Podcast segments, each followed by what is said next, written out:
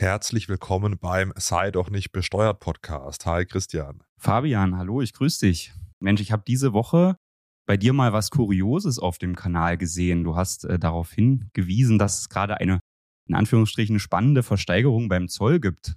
Ja, die Bushido-Platte, die goldene Schallplatte von des, also des Bushido-Albums von der Skyline zum Bordstein zurück wird versteigert. Die wurde bei der Berliner Clangröße Arafat Abu Chaka beschlagnahmt. Der hat wohl nicht so alle Verpflichtungen an den Staat erfüllt. Und jetzt wird die versteigert, steht aktuell bei 16.100 Euro.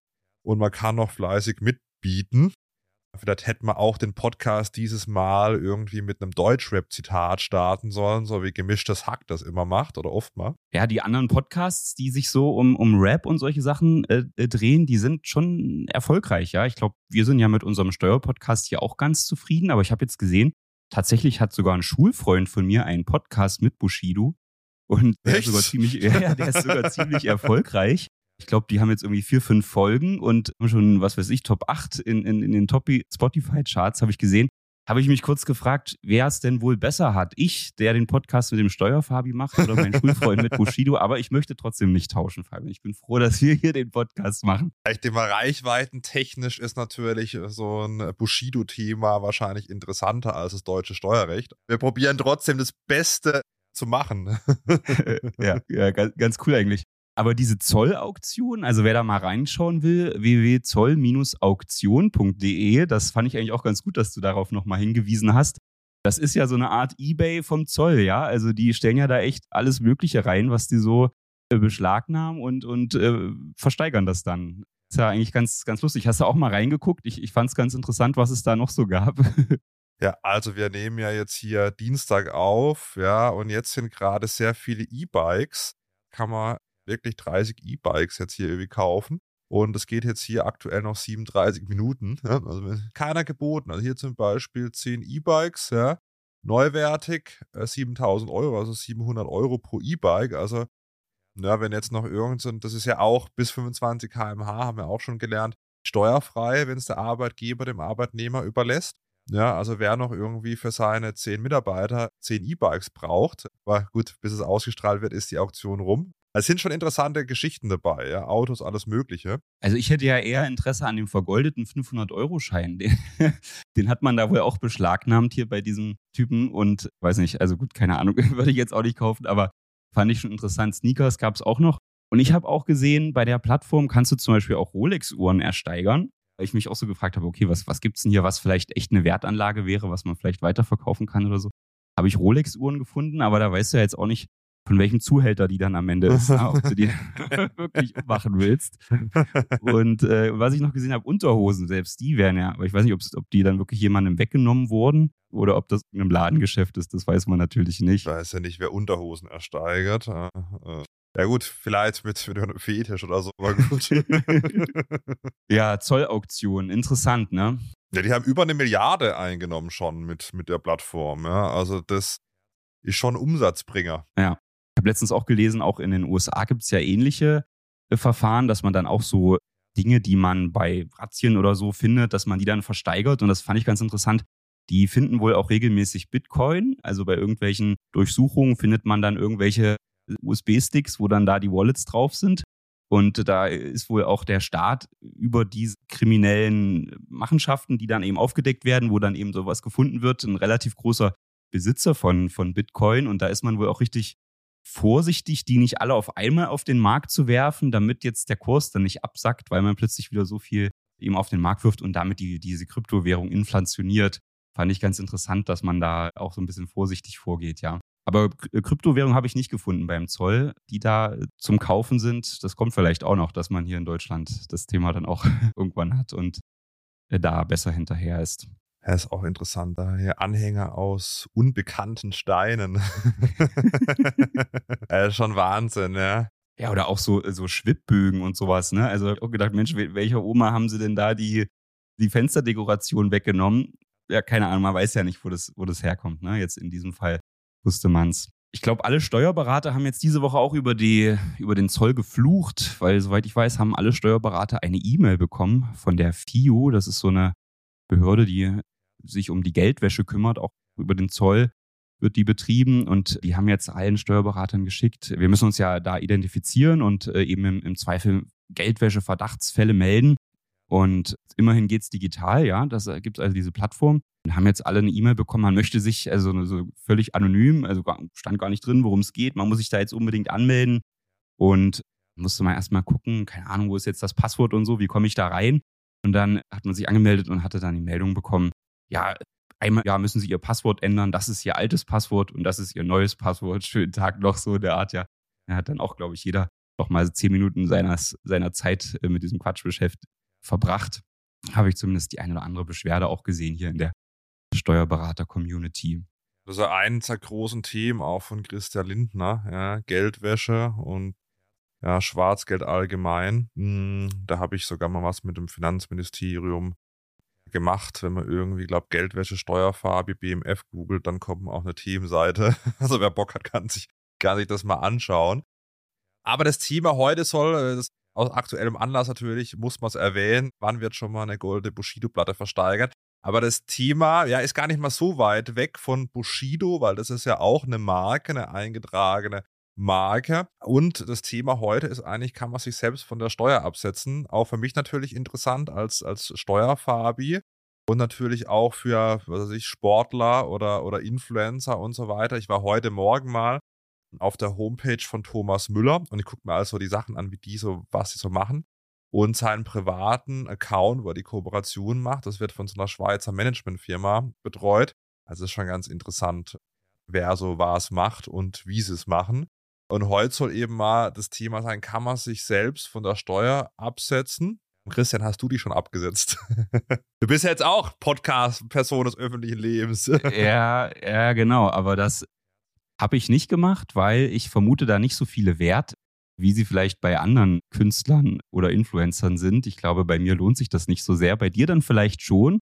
Und das Interessante ist ja eigentlich, alle aus der Steuerwelt, wir uns hören ja hier viele zu natürlich, die sich mit dem Thema regelmäßig beschäftigen, äh, die würden ja eigentlich reflexartig sagen, wenn man jetzt davon spricht, man kann sich selbst von der Steuer absetzen, dann würden die natürlich sagen, habt ihr eine Macke, das weiß doch jedes Kind. Man kann sich nicht von der Steuer absetzen, ja, weil wenn man etwas von der Steuer absetzen will, muss man das ja irgendwie gekauft haben, angeschafft haben oder hergestellt haben.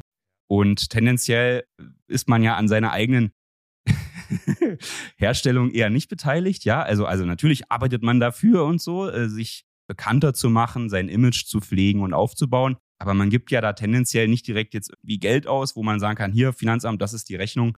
Ich möchte das jetzt irgendwie absetzen. Aber da gab es ein sehr interessantes Urteil, das ist jetzt schon einige Jahre her, aus dem Jahr 2019 vom BFH, der da eigentlich einen ganz interessanten Weg aufgezeigt hat, wie das eben doch möglich ist, gerade so als Persön Persönlichkeit des öffentlichen Lebens, die ja ein gewisses Image dann auch hat und sich aufgebaut hat, das steuermindert geltend zu machen. Und das ist ja schon super interessant, Fabian. Das sollten wir echt mal erläutern oder beleuchten. Genau, für die, die nicht im Steuerbereich arbeiten, also selbst erstellte immaterielle Vermögensstände kann man nicht von der Steuer absetzen. Ja? Aber die Einlage von diesem ja, selbst erstellten Wirtschaftsgut, wie so ein Namen, Namensrecht oder eben ja, irgendwas anderes Immaterielles kann man eben schon machen. Und das heißt, man kann praktisch zwar das nicht irgendwie in der Bilanz aktivieren, aber man kann es einlegen.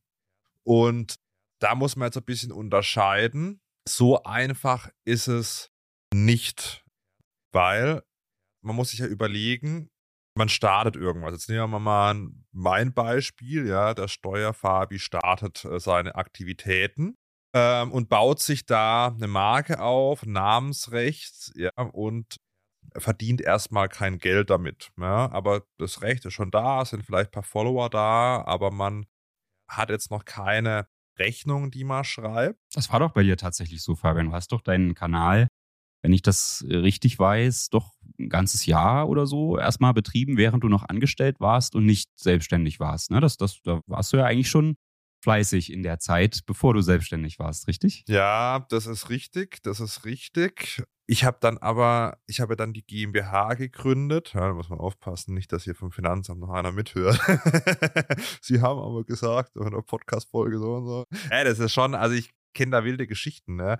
dass manch Finanzbeamter auch gerne mal so irgendwelche Screenshots macht. Ja, da habe ich schon interessante Sachen mitbekommen. Ja, also bei mir war es dann so, ich habe dann die GmbH gegründet und ja, es war jetzt nicht so wirklich klar, ob das ein Erfolg wird. Also ich mich beschlossen habe, dann zu kündigen und die GmbH zu gründen, da war jetzt nicht so wirklich absehbar, dass das dick zum Leben reicht, sondern ich habe eher Panik gehabt, dass ich meine Krankenversicherungsbeiträge zahlen kann.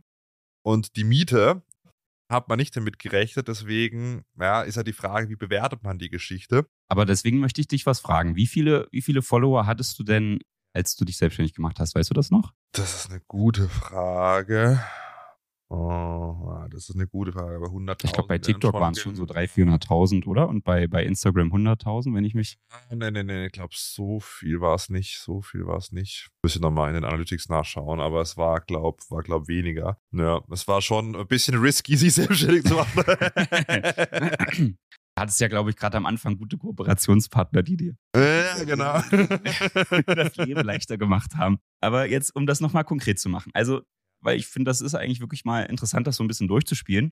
Wenn man jetzt also Influencer ist und das eben, wie du auch ausprobiert hat und gesehen hat, hm, eigentlich komme ich hier ganz gut an. Und jetzt mache ich mich selbstständig und verdiene mein Leben eben mit beispielsweise Kooperation oder ja, anderen Einnahmen, Werbeeinnahmen. Und dann stellt sich natürlich die Frage, okay, wie viel ist denn eigentlich das, was ich bisher in meinem Privatbereich aufgebaut habe, also zum Beispiel meine Social-Media-Kanäle, meine Reichweite, mein Nickname, Persönlichkeitsrecht, Steuerfabi, ja. Wie viel ist das eigentlich wert? Und das ist natürlich, wie du schon sagst, eine schwierige Frage, die man gar nicht so einfach beantworten kann. Aber wenn man sie beantworten kann und da vielleicht ganz schlau vorgeht, kann man da aus meiner Sicht schon zu recht hohen Werten kommen. Weil du könntest ja Folgendes machen, du könntest ja dann dir anschauen, wie viel Gewinn hast du gemacht im ersten Jahr. Und dann hast du natürlich am Ende des Jahres sicherlich eine, eine höhere Reichweite nochmal als am Anfang des Jahres oder dann auch in den Folgejahren siehst du ja, wie viel Gewinn kannst du mit der Reichweite, die dann da ist, erzielen. Und das kann man natürlich runterrechnen, indem man sagt, okay, jetzt habe ich so und so viel Reichweite oder auf Sichtbarkeit, Aufmerksamkeit mit meinen Rechten. Daraus kann ich folgende Erträge erzielen. Am Anfang, als ich mein Unternehmen gegründet habe, war das natürlich weniger, deswegen hätte ich da weniger erzielen können. Aber diese Einnahmen, diese möglichen, die sich ja dann aus den Namensrechten generieren, die kann man ja auch kapitalisieren. Also da kann man ja sagen, okay, der Account war noch kleiner, die Reichweite war noch nicht so groß. Deswegen hätte ich vielleicht nur, sagen wir mal, 20.000 im Jahr damit verdienen können. Aber das kapitalisiere ich jetzt mal, weil das kann ich ja viele Jahre dann auch machen, äh, mit, diesen, mit diesen Namensrechten oder Rechten, die sich dann ergaben, Einnahmen zu erzielen. Und wenn man jetzt vielleicht sportlich vorgeht, könnte man ja sagen, okay, die 20.000 Euro, die ich da möglicherweise aus den Rechten erzielen kann, die kapitalisiere ich jetzt mal mit 10 weil ich davon ausgehe, ich kann da zehn Jahre lang diese Einnahmen erzielen, einfach nur aufgrund der Sichtbarkeit, die sich dann ergibt. Also das ist natürlich dann eine Frage, ob man das äh, so gut durchsetzen kann mit guten Argumenten beim Finanzamt, aber ich halte das nicht für abwegig, so vorzugehen. Nö, nö, abwegig ist es nicht. Es ist auch rechtlich möglich, aber es wird natürlich schon so, weil in der Praxis wird dann irgendwann eine Betriebsprüfung kommen, irgendwie nach vier Jahren. Und dann kommt da der Peter oder die Petra vom Finanzamt, also liebe Grüße, es hören auch einige vom Finanzamt zu, nicht abwertend gemeint an der Stelle und sagt, ja gut, vielleicht gar nicht in dem Game drin.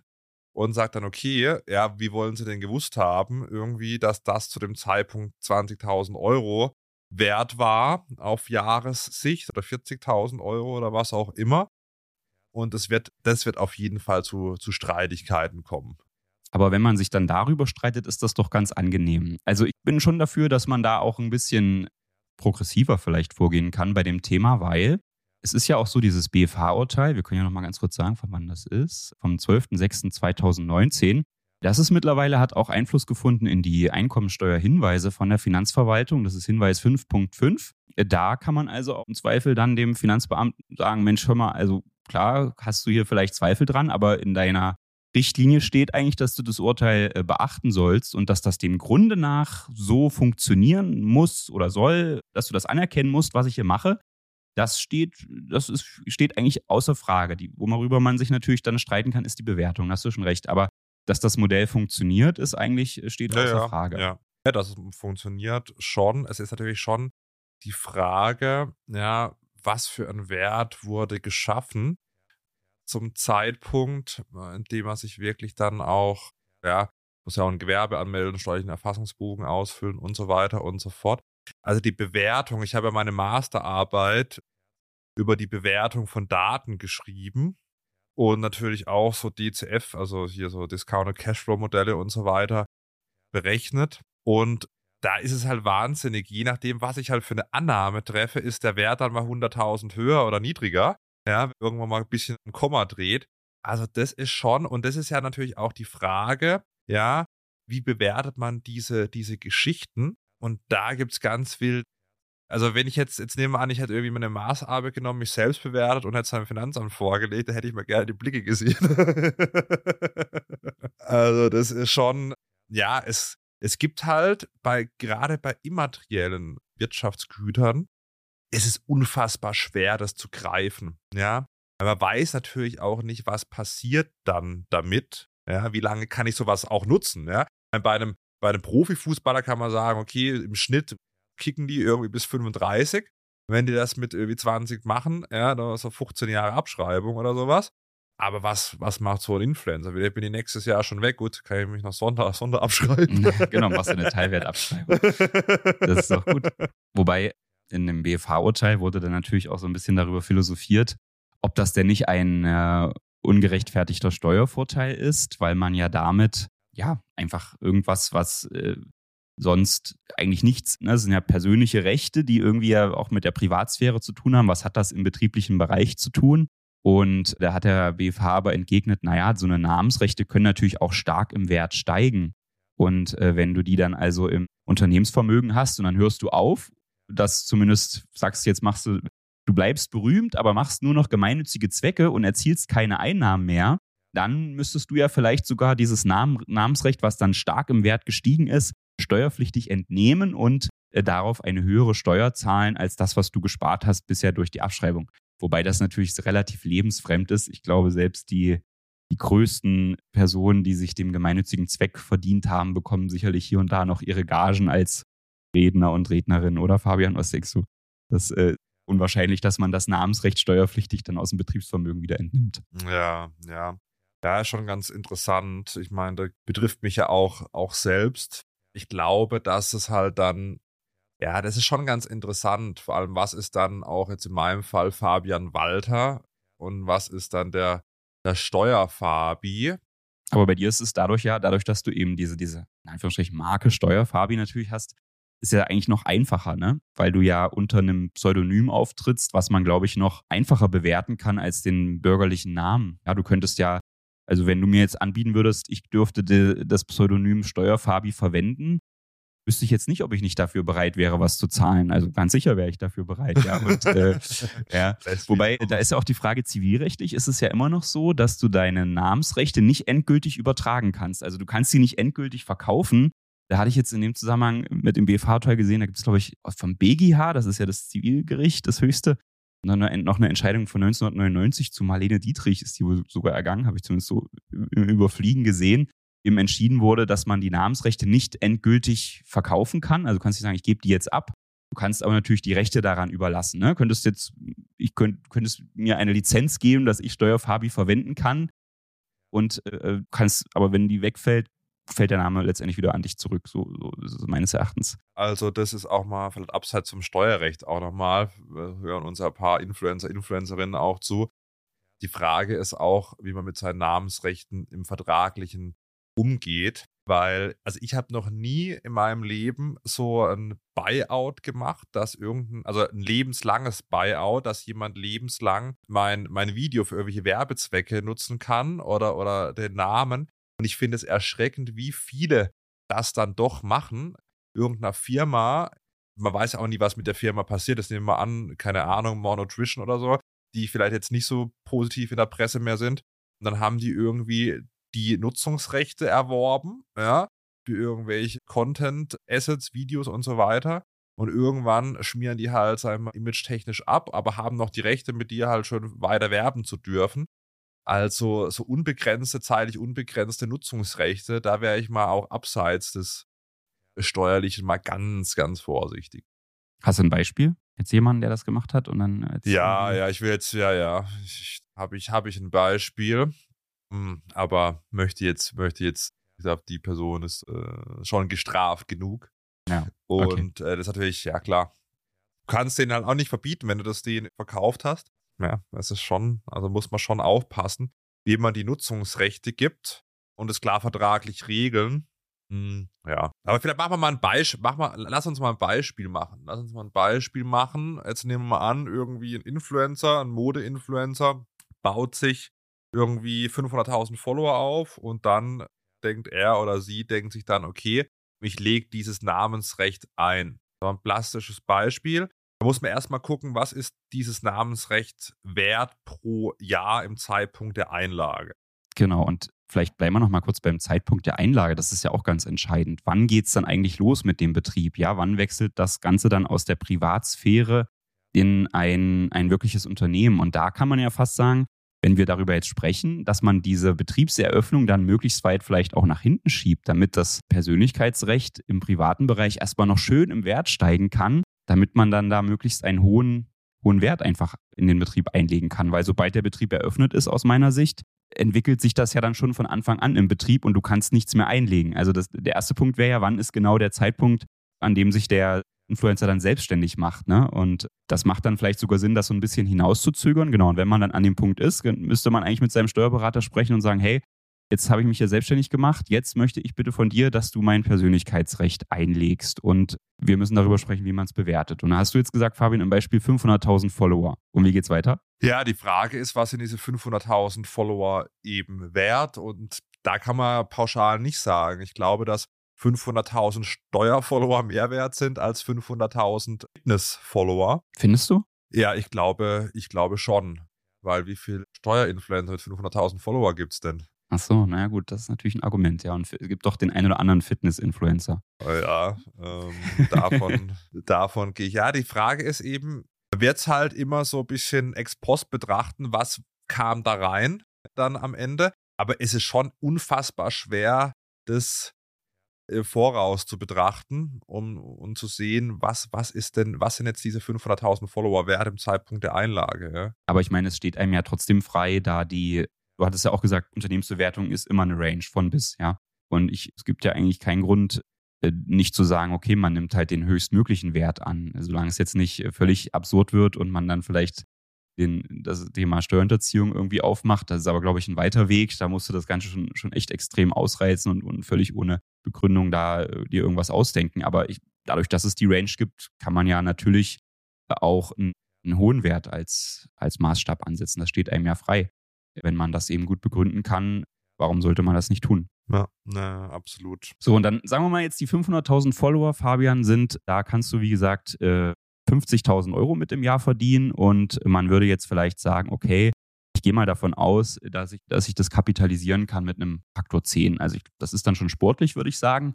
Aber sagen wir jetzt mal, man ist an der oberen Range und sagt halt, okay, ich habe 50.000 Euro Gewinn. Ich gehe davon aus, dass ich mit diesem Recht, das ich in meinem Betrieb habe, ohne dass ich noch groß was machen muss und das verbessern muss, jedes Jahr 50.000 Euro Gewinn erzielen kann. Also kapitalisiere ich das, Faktor 10 und dann bin ich bei 500.000 Euro wert. Jetzt, äh, das ist natürlich ganz nice eigentlich. Ne? Äh, wer, wer, will nicht schon gerne seinen Betrieb damit starten, dass er ein Vermögen hat von 500.000 Euro, was er abschreiben kann? Jetzt die Frage, wie schreibt man das ab? Ne? Als, als Influencer, der das wahrscheinlich bis zum Renteneintrittsalter machen kann. Das ist eine gute, ich glaube, nicht beantwortbare Frage, weil es kommt natürlich auch mal auf einen selbst an, äh, wie, man, wie man dann neue Plattformen auch bespielt, ja? wie fleißig man eben auch ist. Wo, wobei halt das ja eigentlich keine Rolle spielen darf, weil es ist ja die Frage. Ja, ja, ja, aber spielt es keine Rolle?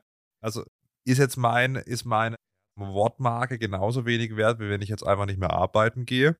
Ja, ich glaube, du müsstest das natürlich so, so, so prüfen, wenn du das jetzt, so wie es da steht zum Zeitpunkt der Betriebseröffnung, wenn du es an jemand anderen überlässt, was kann der als Grundlage dann damit anfangen oder aufbauen, ja?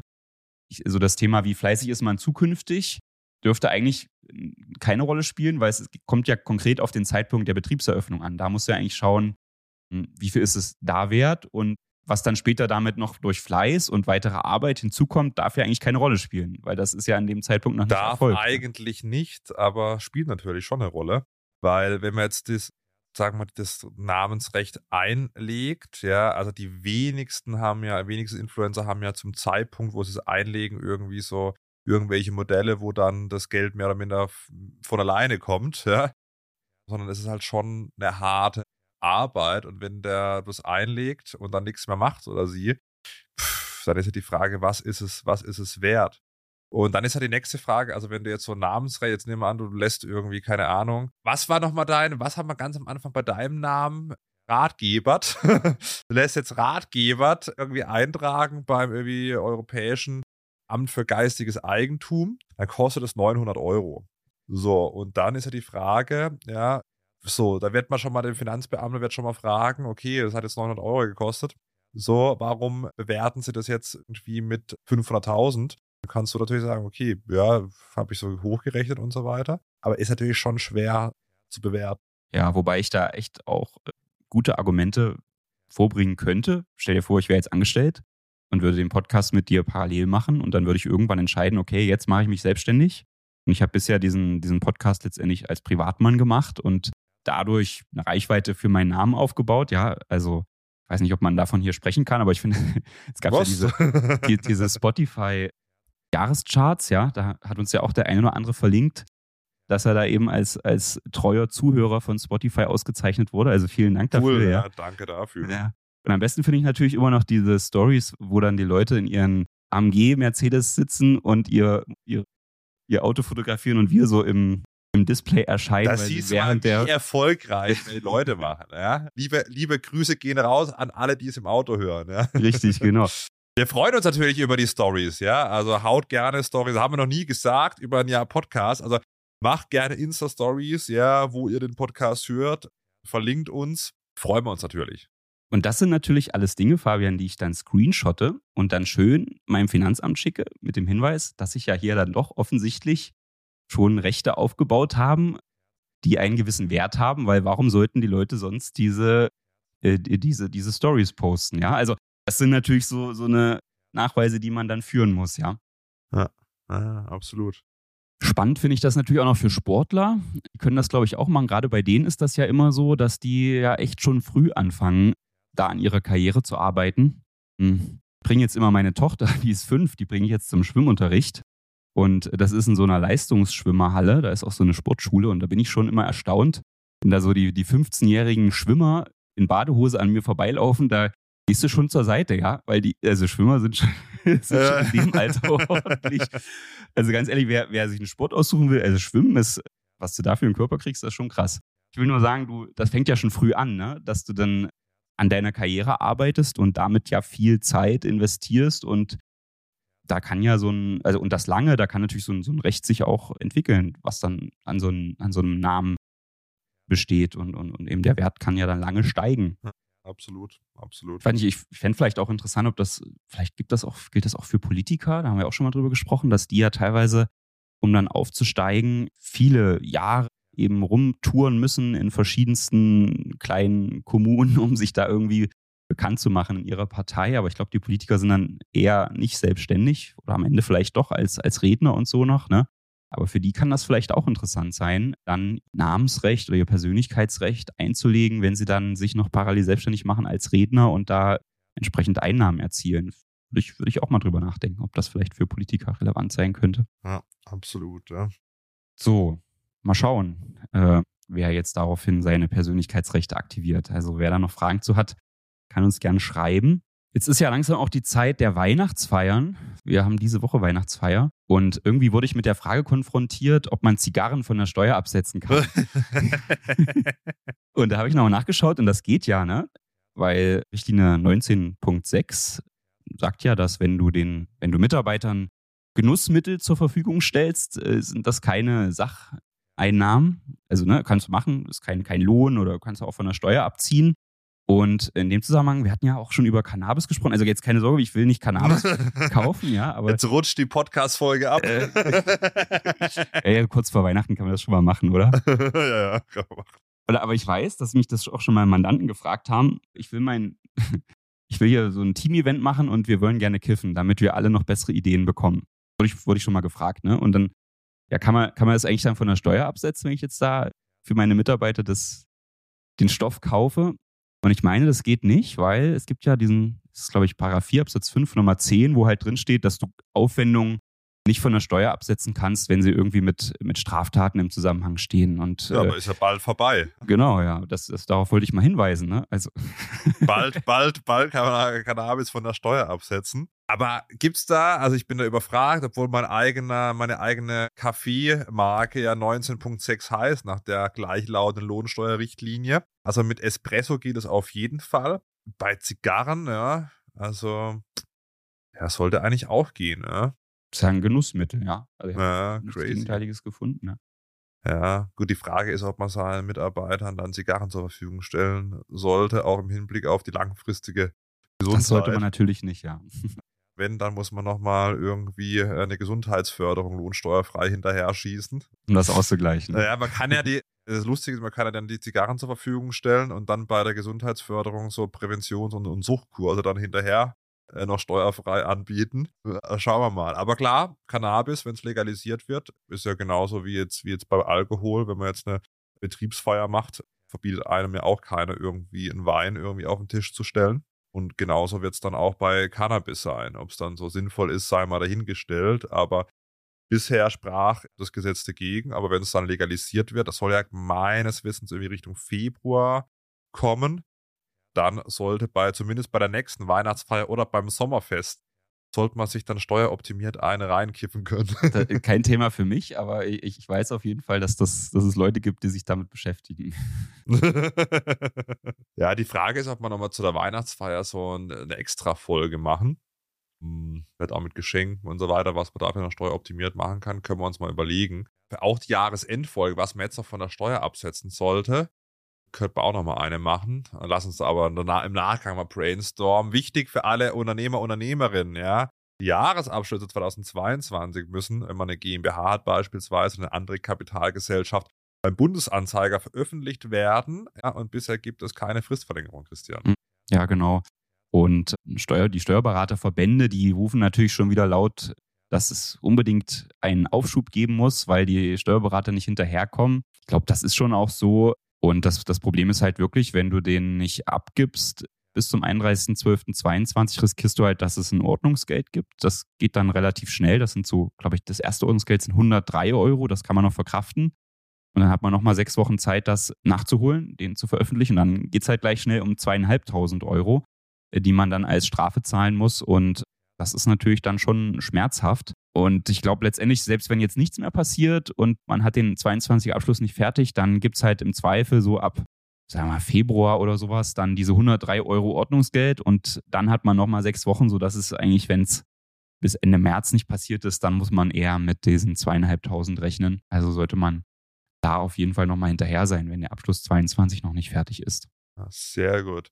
Ja, wunderbar, Christian. Ja, dann können wir mal die Weihnachtsfeier planen und die Veröffentlichung. Ja, meine Bilanz ist tatsächlich schon fertig, mhm, aber kann man noch nicht kann man noch nicht bei bundesanzeiger.de begutachten. Du wartest bis zum letzten, bis zur letzten ja, Sekunde, mache ich aber auch immer so. Ja, es ist natürlich auch in Deutschland so ein bisschen, also ich habe jetzt neulich mal äh, ein Interview gegeben und dann hat der Journalist, war sehr gut vorbereitet, war auch für so ein Fachmagazin aus der Medienbranche, hat natürlich sich auch die ganzen Zahlen gezogen und dann habe ich auch gedacht, ja gut, dass ich noch nicht veröffentlicht habe für 2022. ja, so ist man, da ist man gläsern, wenn man eine Kapitalgesellschaft hat. Das haben wir auch schon besprochen. Also gerne, wer, wer neu dazugekommen ist, gerne den Podcast abonnieren, ja, unsere Bewertung dalassen, gerne auch einen Kommentar. Und freut uns natürlich, wie angesprochen, wenn jemand den Podcast teilt in der Story. Und genau, Christian, dann hört man sich nächste Woche wieder. Genau, so sieht's aus. Bis nächste Woche. Ciao. Ciao, ciao.